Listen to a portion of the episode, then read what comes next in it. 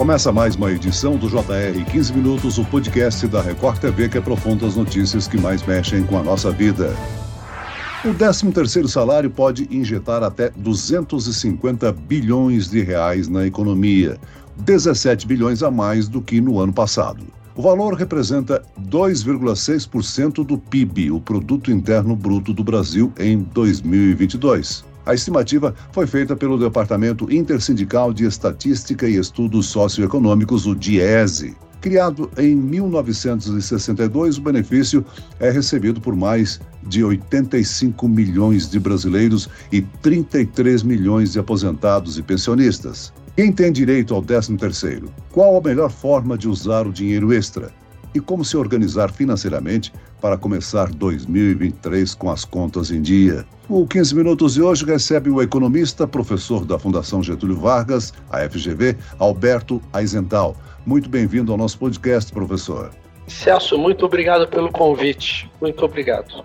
Quem nos acompanha nessa entrevista é o repórter da Record TV, Emerson Ramos. Emerson, tem muita gente que passa o ano todo esperando a chegada do 13º para trocar de carro, investir, e tem muita gente que espera para pagar dívidas, não é mesmo? Oi, Celso, obrigado pelo convite. Olá, professor Alberto. Olha, Celso, é isso mesmo. O 13º salário é sempre muito esperado. E ele é um reforço no orçamento que pode ser usado de várias formas.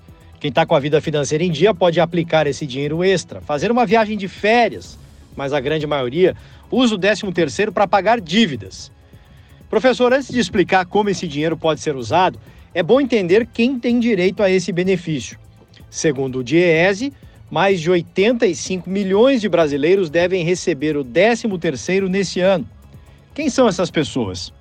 Os trabalhadores com carteira assinada, que a gente chama de CLT, eles têm legalmente direito ao 13º, assim como alguns aposentados. Em relação ao CLT, o 13º ele é proporcional aos meses trabalhados ao longo do ano. Aquele que trabalhou os 12 meses do ano, de janeiro e que vai trabalhar até dezembro, ele tem direito à integralidade desse 13º salário. Aqueles que entraram no emprego em meses posteriores a janeiro e que vão preencher assim uma fração do ano trabalhada, eles vão ter o 13º proporcional a essa mesma fração.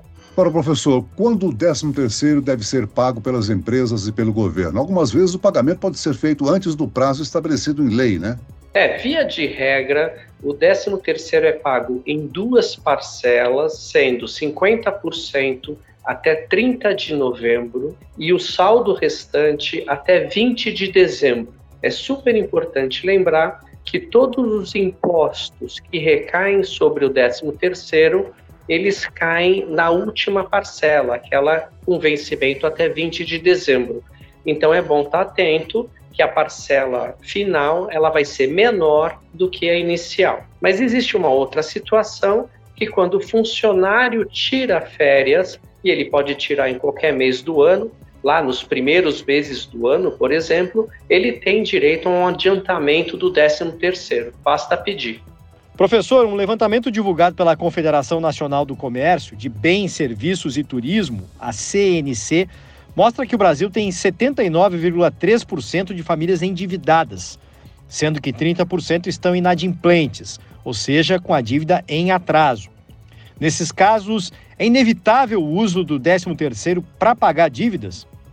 É, na verdade, a gente tá, a está com quase 80% de famílias endividadas e dívida por si só não é um problema, porque a gente tem dívida para comprar casa, a gente tem dívida para comprar carro. O grande problema é inadimplência, que são esses 30%. Isso quer dizer que essas famílias não estão conseguindo fazer frente às dívidas que elas assumiram. Elas têm não pagamentos, elas têm inadimplência, ou seja, são contas que não são pagas acima de 90 dias. Nessa situação, as famílias que estão inadimplentes, elas têm que usar esse recurso extra, que é sempre muito bem-vindo, para dar preferência a quitar dívidas do que sair comprando novos itens e ainda mais aumentando as suas dívidas. Agora, em muitos casos, as dívidas são maiores do que o dinheiro a ser recebido, né? Como mapear ou como escolher quais dívidas pagar primeiro? Isso é super importante. Não necessariamente você deve pagar a dívida maior em detrimento da menor. O mais importante é que você dê preferência para pagar a dívida que custa mais caro. O que isso quer dizer? As dívidas, elas têm multas e taxas de juros diferenciadas. Você tem que dar preferência para quitar aquelas dívidas que têm maiores taxas de juros. Por quê? Porque essa é a dívida que, se não for paga, vai crescer muito mais rápido é aproveitar o 13 terceiro para utilizar os chamados feirões de dívidas, né, que normalmente ocorrem nesse final de ano. Uh, dando um exemplo sobre a questão de dar preferência para quitar aquelas dívidas que apresentam juros mais altos, é sempre bom lembrar que o cartão de crédito ele chega a cobrar mais de 340% ao ano. Depois vem o cheque especial que cobra algo como 200% ao ano. Então, se você tem alguma dívida, principalmente nessas duas formas de crédito, tem que dar preferência para essas duas formas. No momento, a gente está tendo aí a oportunidade da chamada renegociação de dívida, né? É bom o endividado aproveitar essa oportunidade, né? E usar o 13 terceiro para isso, né, professor? Exatamente. Não é por acaso que esses feirões são ofertados justamente agora no final do ano, porque eles vêm justamente em função dessa entrada do 13 terceiro, desses bilhões de reais na economia como um todo. São dois feirões que estão em andamento agora e eles valem até 30 de novembro. Você tem um feirão patrocinado pelo Serasa, que é aquela entidade que controla a questão da inadimplência das pessoas e das empresas, e você tem um outro feirão que é patrocinado pela Federação dos Bancos, que é o Febraban, junto com o Procon e junto com o Banco Central. Então é importantíssimo você procurar na internet, se informar, saber desses feirões. Eles ajudam muito na diminuição da taxa de juros, do, das multas e te facilitam uma negociação, quer seja direto com a entidade que te cobra, assim como fazer um pool. Ele faz um conjunto e você consegue negociar com várias entidades ao mesmo tempo. Vale a pena. Os grandes vilões e aceleradores de dívidas são os juros bancários e o cartão de crédito, ou seja, o cartão de crédito e o cheque especial, né? É, essas são as formas de empréstimo que, por um lado, numa urgência, até são boas, porque são fáceis de você obter o recurso, mas, por outro lado, os custos são altíssimos. Eles são, como eu disse, para urgência. Você precisa para amanhã de um determinado recurso. É quase que impossível você co conseguir fazer frente a essa enorme taxa de juros. Só para te dar um exemplo, se você ficar devedor em, no primeiro de janeiro, no primeiro dia do ano, em mil reais num cartão de crédito, no fim do ano, você vai estar devendo quase R$ 4.500. Imagina em apenas um ano, tua dívida de mil sobe 3.500 só de juros, completando 4.500. Então, é emergencial, é um crédito fácil de obter, mas tem que ser por um curtíssimo prazo. Você não pode pendurar as suas dívidas em cima disso. Professor Alberto, também tem aquelas pessoas que não estão endividadas. Para quem não tem nenhuma dívida, o que fazer com o 13 terceiro? Aplicar o dinheiro é uma boa opção? Olha, quem não está endividado é uma grande bênção. Então, é alguém que consegue equilibrar as contas, consegue gastar menos do que ganha, consegue se planejar. É maravilhosa essa experiência, poder dormir tranquilo sem ter dívidas. É um ideal de qualquer cidadão. Numa situação como essa, obviamente, se essa pessoa precisa comprar alguma coisa, e eu usei a palavra precisa, ela deve fazer a aquisição daquilo que ela precisa. Mas o Brasil, ele tem uma das maiores taxas de juros do mundo.